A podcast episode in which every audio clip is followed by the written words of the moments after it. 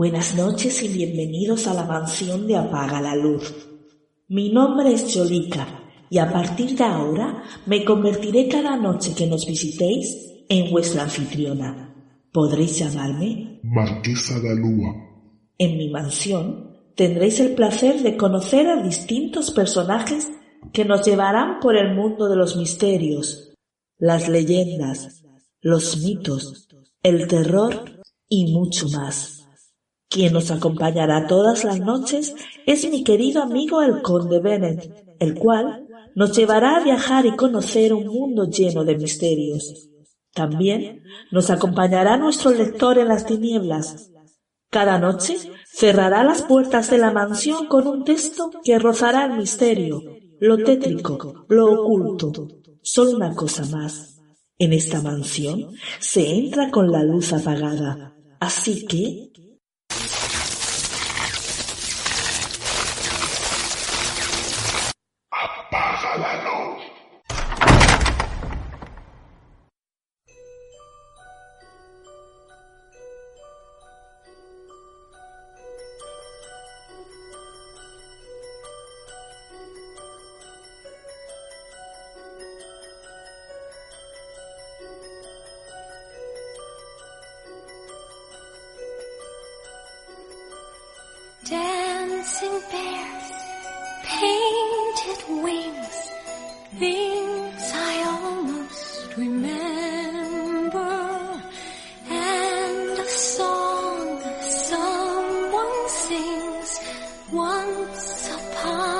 December.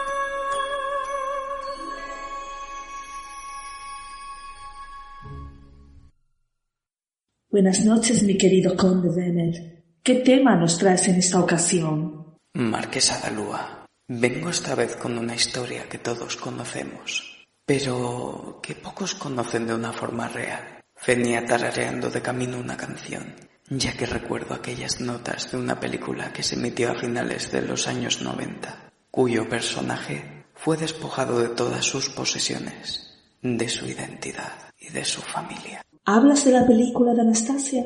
Ese personaje lo conozco. Fue una historia con un final muy feliz, ya que después de todas las dificultades que atraviesa, consigue llegar a reencontrarse con su familia y a enamorarse.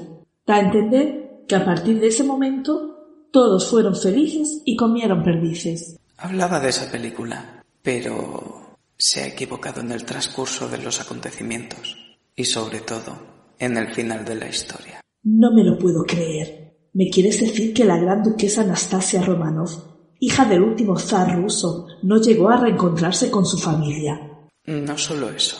Dicha historia no es de Anastasia, sino de una usurpadora al trono. ¿Quiere que le cuente la verdadera historia? ¿La que se esconde detrás de este personaje? Hablo, por supuesto, de la verdadera historia de la familia Romanov y de Anastasia, la hija pequeña de los zares de Rusia. Si es así, prepárese, que nuestro próximo viaje viene con curvas.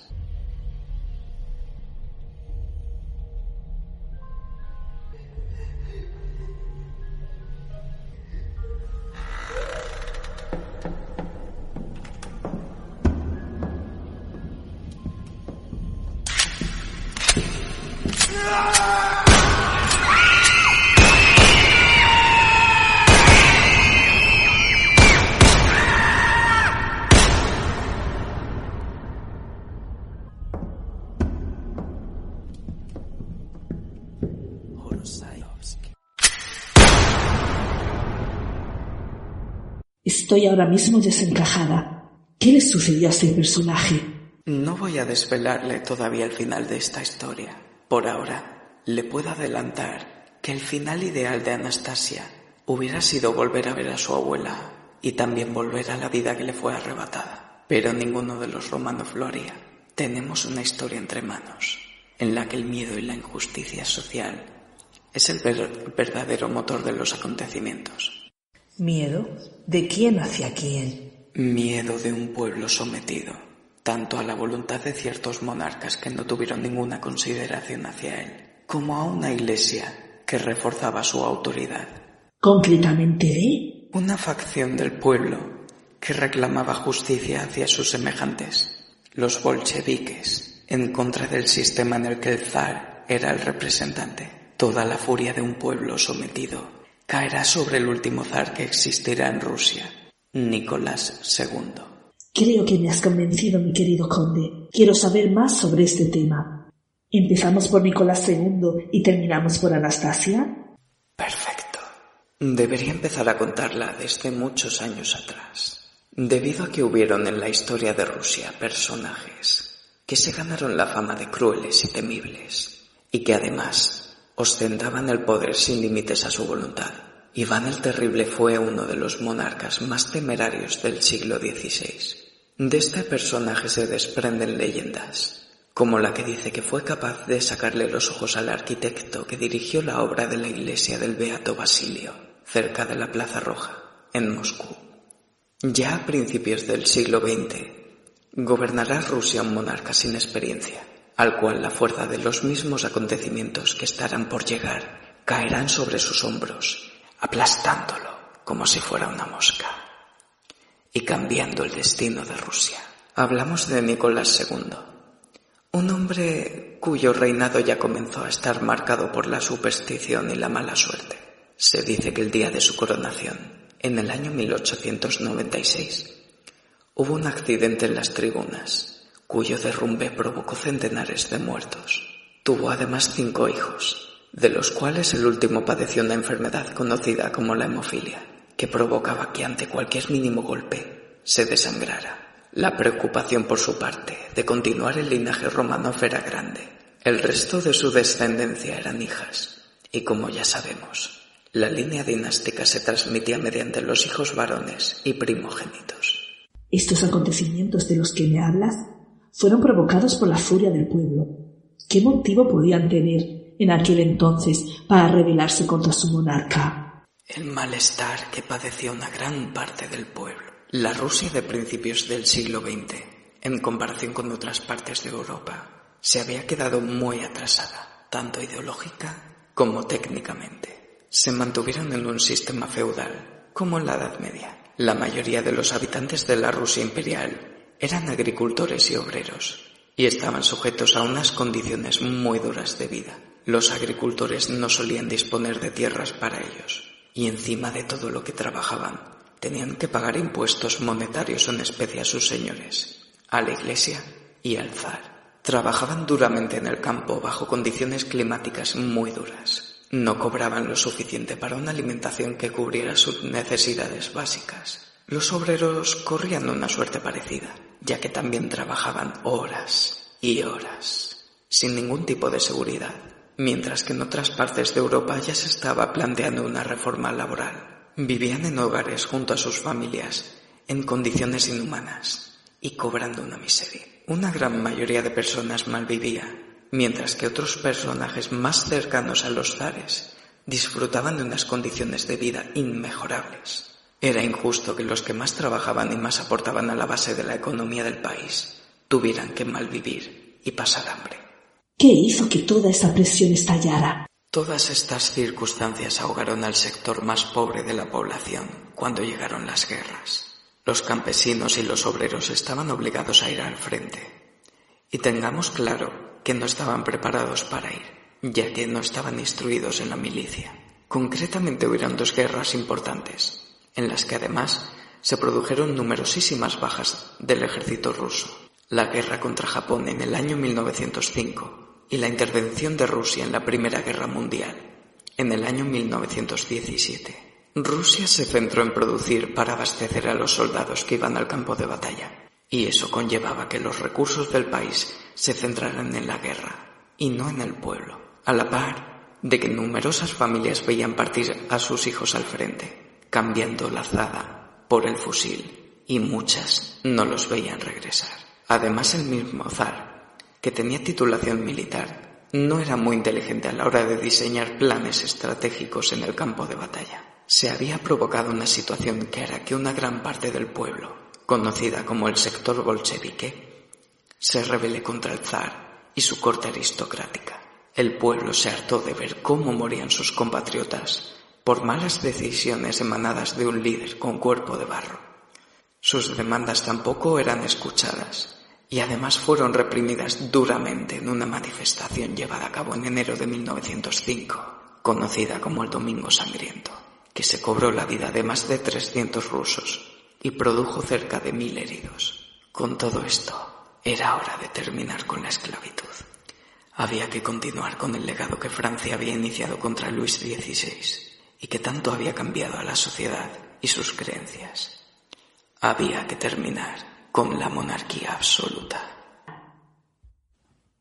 ¿Hasta qué punto era responsable el zar de todo lo que sucedía?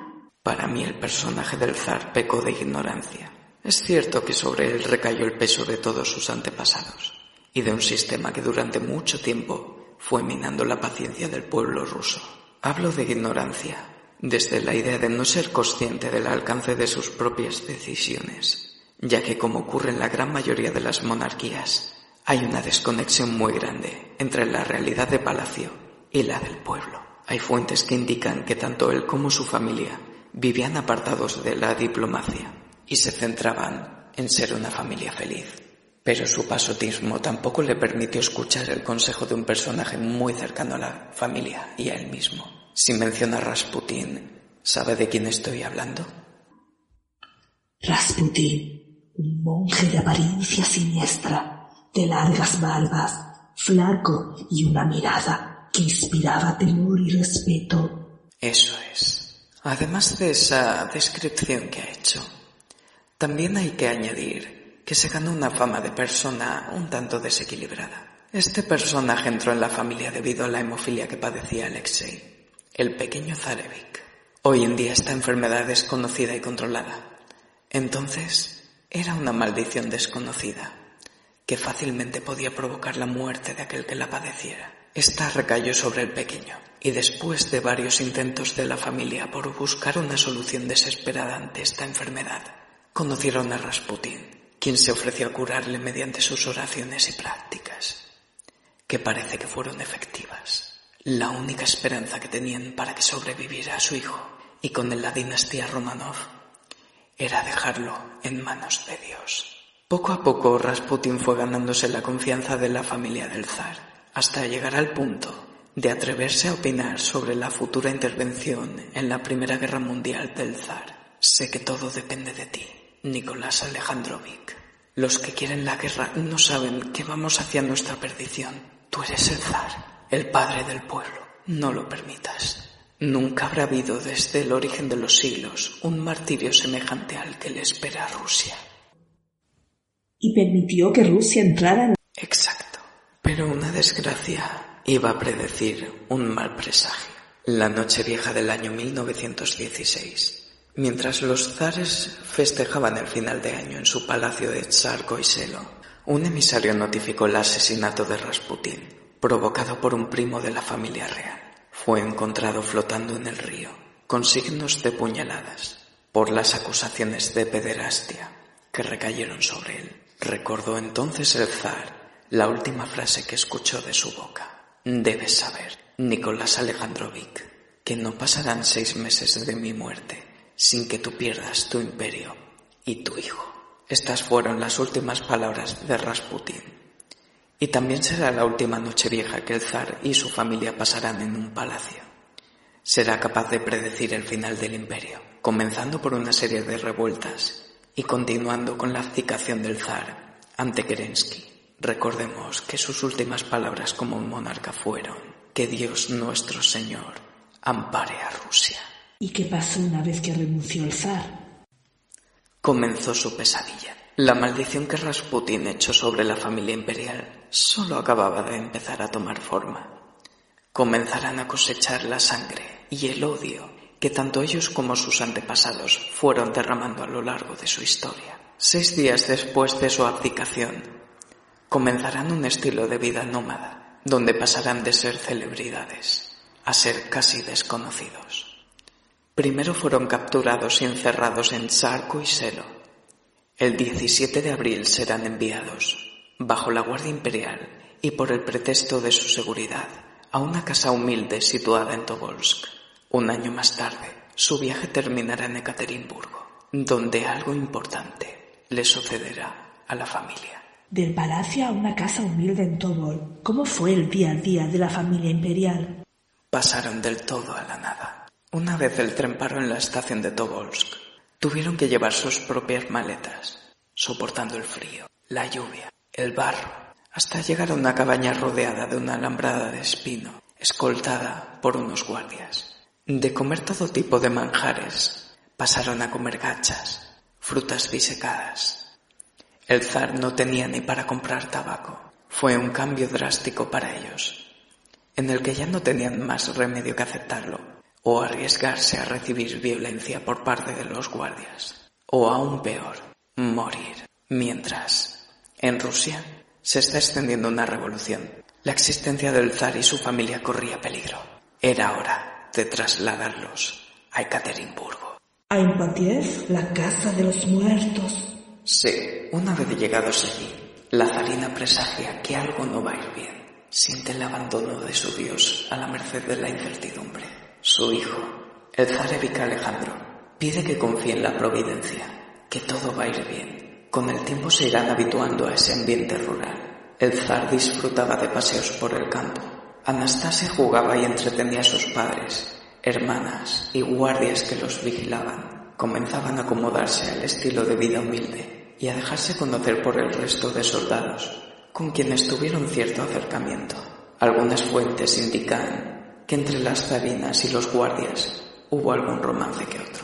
Un día, desde una ventana, el zar mira hacia el horizonte, lamentándose entre lágrimas por no haber hecho todo aquello que estuvo en su mano para solucionar los problemas del imperio temía que pudiera ser demasiado tarde para arreglar. El final de su cautiverio está cada vez más cerca. Ponen sus últimas esperanzas en la llegada de un milagro que los salve de ese cautiverio. Pero Dios no escuchará sus plegarias. El ejército rojo envía a un soldado conocido como Yurovsky, que tenía entre manos una firme misión, deshacerse de Nicolás II y de su familia, para evitar una posible restauración.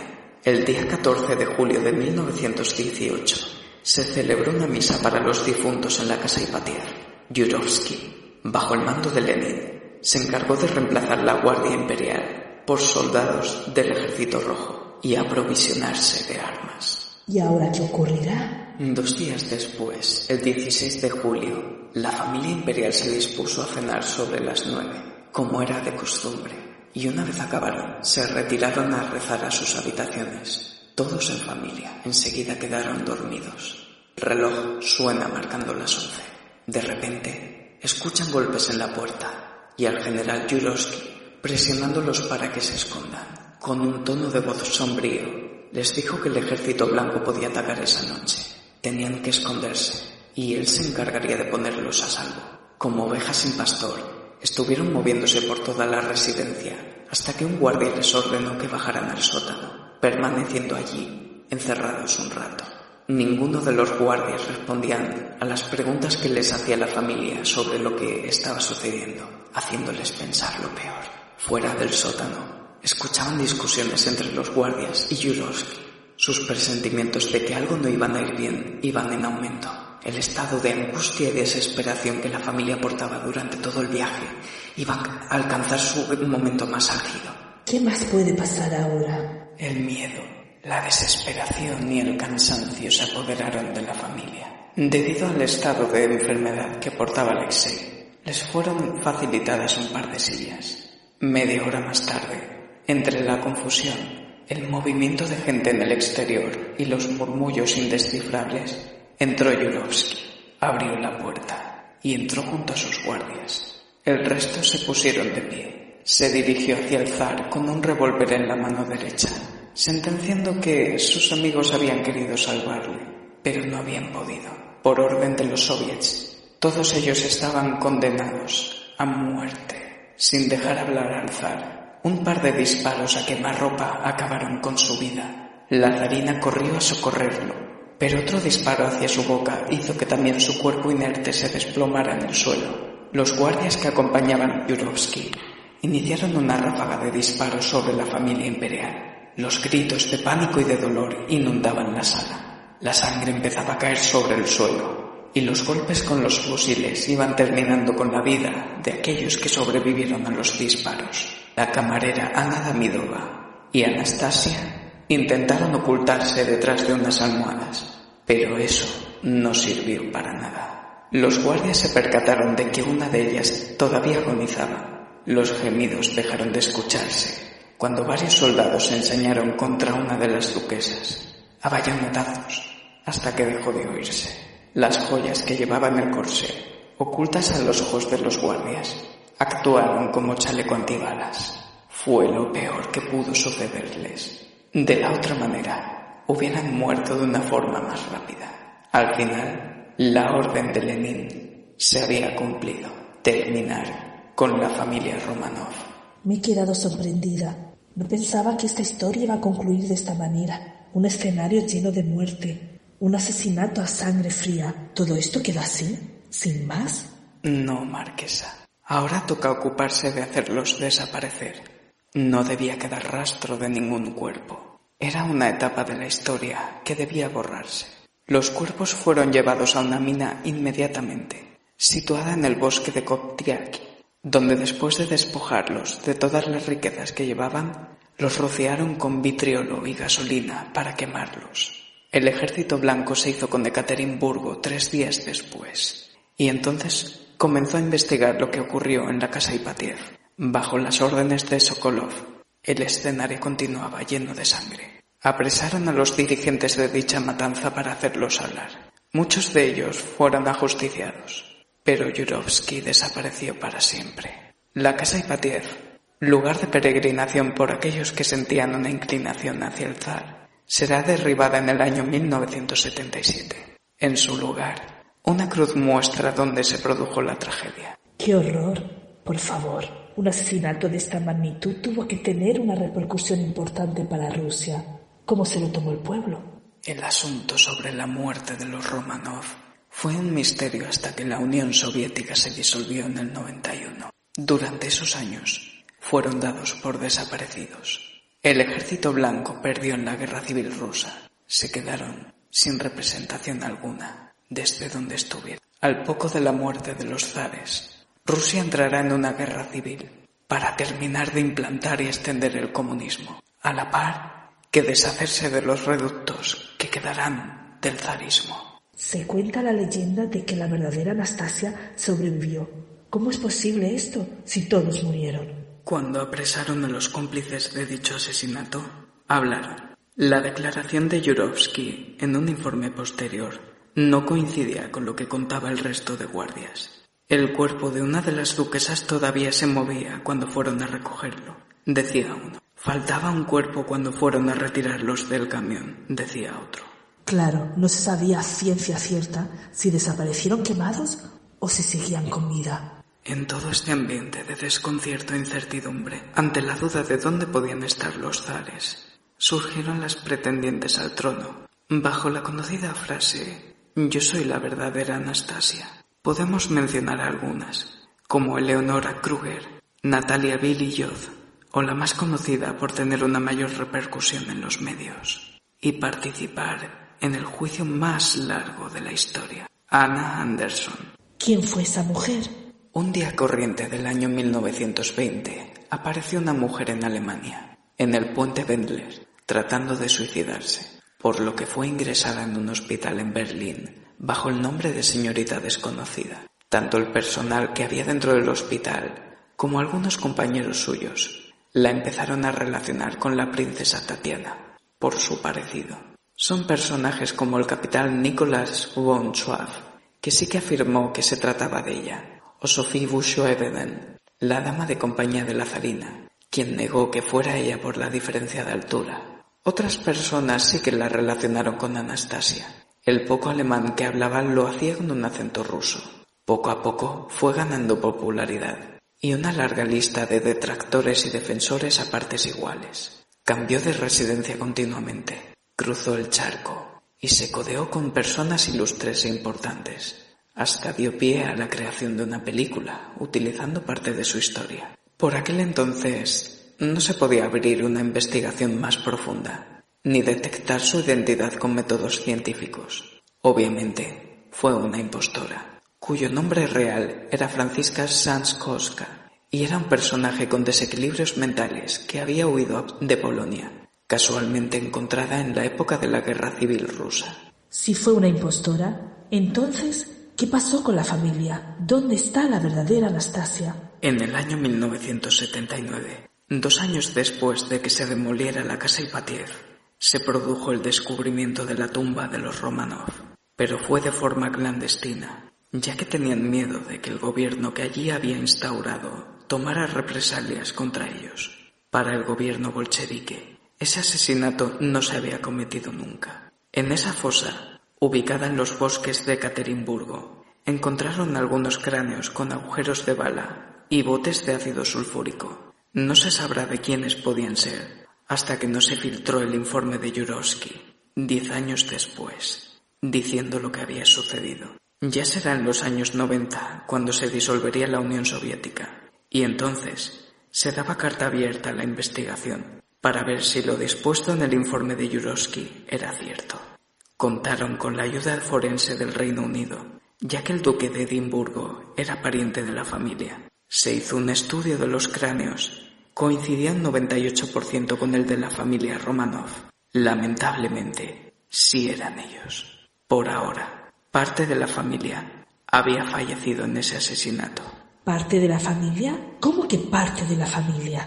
Parte de la familia, sí. Faltaban en dicha tumba dos cadáveres más, el de María y Alexei. Anna Anderson, la que había sido considerada la Anastasia más popular había fallecido en el año 1984. Esta vez podía recurrirse al, estudio del ADN para comprobar su identidad. Debido a su enfermedad, le fue extraído un trozo de intestino que sirvió para estudiar su grado de parentesco con el de la familia real. Por desgracia, el resultado de la prueba fue negativo. Anna Anderson no era Anastasia Romanov. Ahí se vio claro que en realidad era Francisca y era de origen polaco como había comentado antes. Los restos de la familia Romanov, los que ya se habían encontrado, fueron canonizados y enterrados en el año 1997 en la Catedral de San Petersburgo. Una nueva investigación en el año 2007 hallaría dos nuevos cadáveres cerca de la fosa, calcinados. Las pruebas de ADN realizadas relacionaron dichos restos con los de María y Alexei. Quedaba así demostrado de manera oficial, que toda la familia imperial había sido aniquilada. Entonces, mi querido conde, ¿qué conclusión podemos sacar de toda esta historia? vemos cómo los intereses propios juegan una mala pasada en el transcurso de los acontecimientos y las personas. Muchas Anastasias aparecieron tras la noticia de la desaparición de la familia. También aparecieron sentimientos de ambición por poseer el legado Romanov y toda su fortuna, que era enorme. En mi opinión, Francisca fue una víctima del egoísmo y ambición de aquellos que la rodeaban. En su juicio por demostrar su identidad, hubieron tanto partidarios a afirmar que era Anastasia como detractores, desde Rusia y Europa hasta llegar a Estados Unidos. Una persona que estuvo desequilibrada, tal cual la definen sus biografías, siendo un pelele de aquellos que peleaban por la riqueza imperial y quienes querían conservarla. Por otra parte, muchos hablan de la tiranía de Lenin al ordenar su matanza indiscriminada hacia la familia. Otros defienden su actuación por el asesinato de su hermano a manos del padre de Nicolás II, el zar Alejandro III, y el sentimiento de venganza por aquella pérdida. ¿Hay alguna posibilidad de que todo esto sea mentira y sigan con vida escondidos en alguna parte? Es posible, marquesa, pero me temo que eso debe quedar bajo la opinión de aquel que se adentre en la oscuridad de la casa Ipatiev.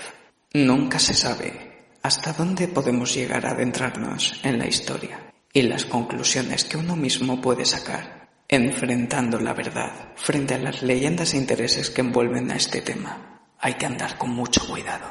Si investigamos demasiado, podemos toparnos con una realidad oscura y siniestra. ¿Estamos dispuestos a correr este riesgo? Tanto usted como yo, como nuestros oyentes. Por supuesto que sí. Ha sido un placer escucharte de nuevo, mi querido amigo conde. Creo que nos vamos a llevar muchas intrigas sobre este asunto y sobre los que vendrán más adelante.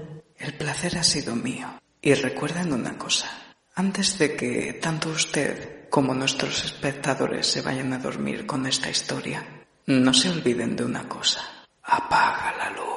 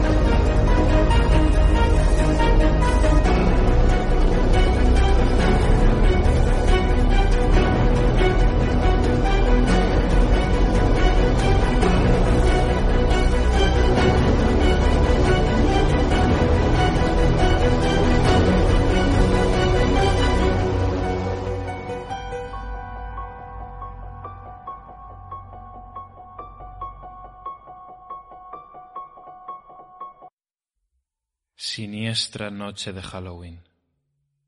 Ya estaba preparada la fiesta de Halloween en casa de Marta. Todos los años organizaban este evento con su hermana Eva y su novio Javier. Decoraban la casa con calabazas, velas, arañas fluorescentes, etc. Alquilaban películas de terror y contaban historias de miedo. Las chicas estaban algo inquietas porque Javier se retrasaba para llegar. Marta cogió su móvil para llamarle de nuevo, pero éste se adelantó.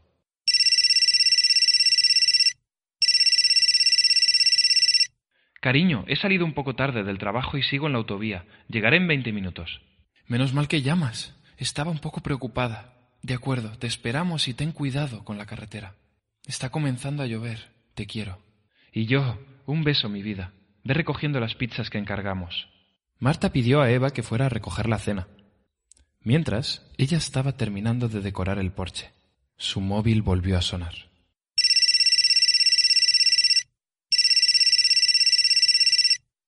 ¿Quién es?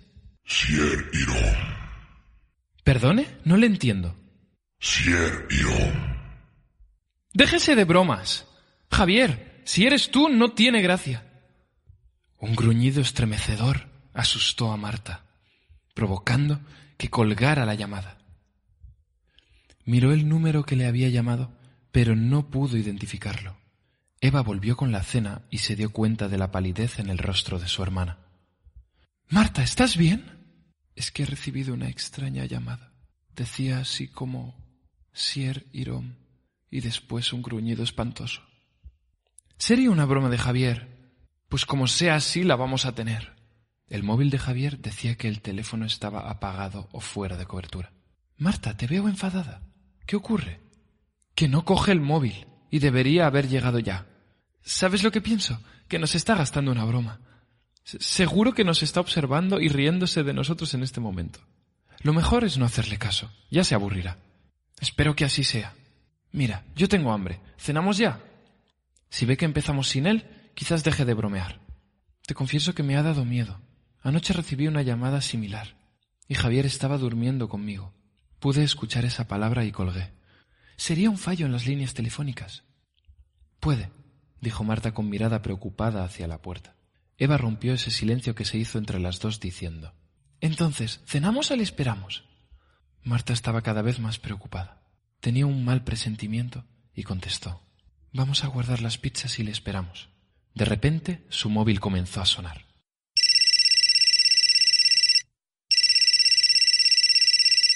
Al comprobar que la llamada era de Javier, ella se alivió. Cariño, ¿por qué estás tardando tanto en llegar? Sier Irón. Estoy harta de tus bromas. Ven cuando te dé la gana. Nosotros cenaremos sin ti. Entonces la voz entrecortada de Javier contestó. Enciende el televisor. La llamada se cortó. Marta, con gestos de desesperación y rabia, encendió la tele. Las noticias de las diez comentaban una trágica noticia. Una persona había muerto a causa de un accidente de tráfico. Las dos hermanas contemplaban horrorizadas la matrícula del coche de Javier. El vehículo quedó destrozado y en la carretera se hallaba un cadáver. Decidieron ir a aquel punto de la autovía para cerciorarse de la dura realidad. Marta conducía a gran velocidad entre lágrimas. ¡Ves más despacio! No se ve nada con esta niebla. Cállate, no me pongas más nerviosa. La radio se encendió en ese momento y su corazón se detuvo. Aquella macabra melodía decía Sier Irom. Un coche que venía de frente chocó contra el de ellas en aquel instante.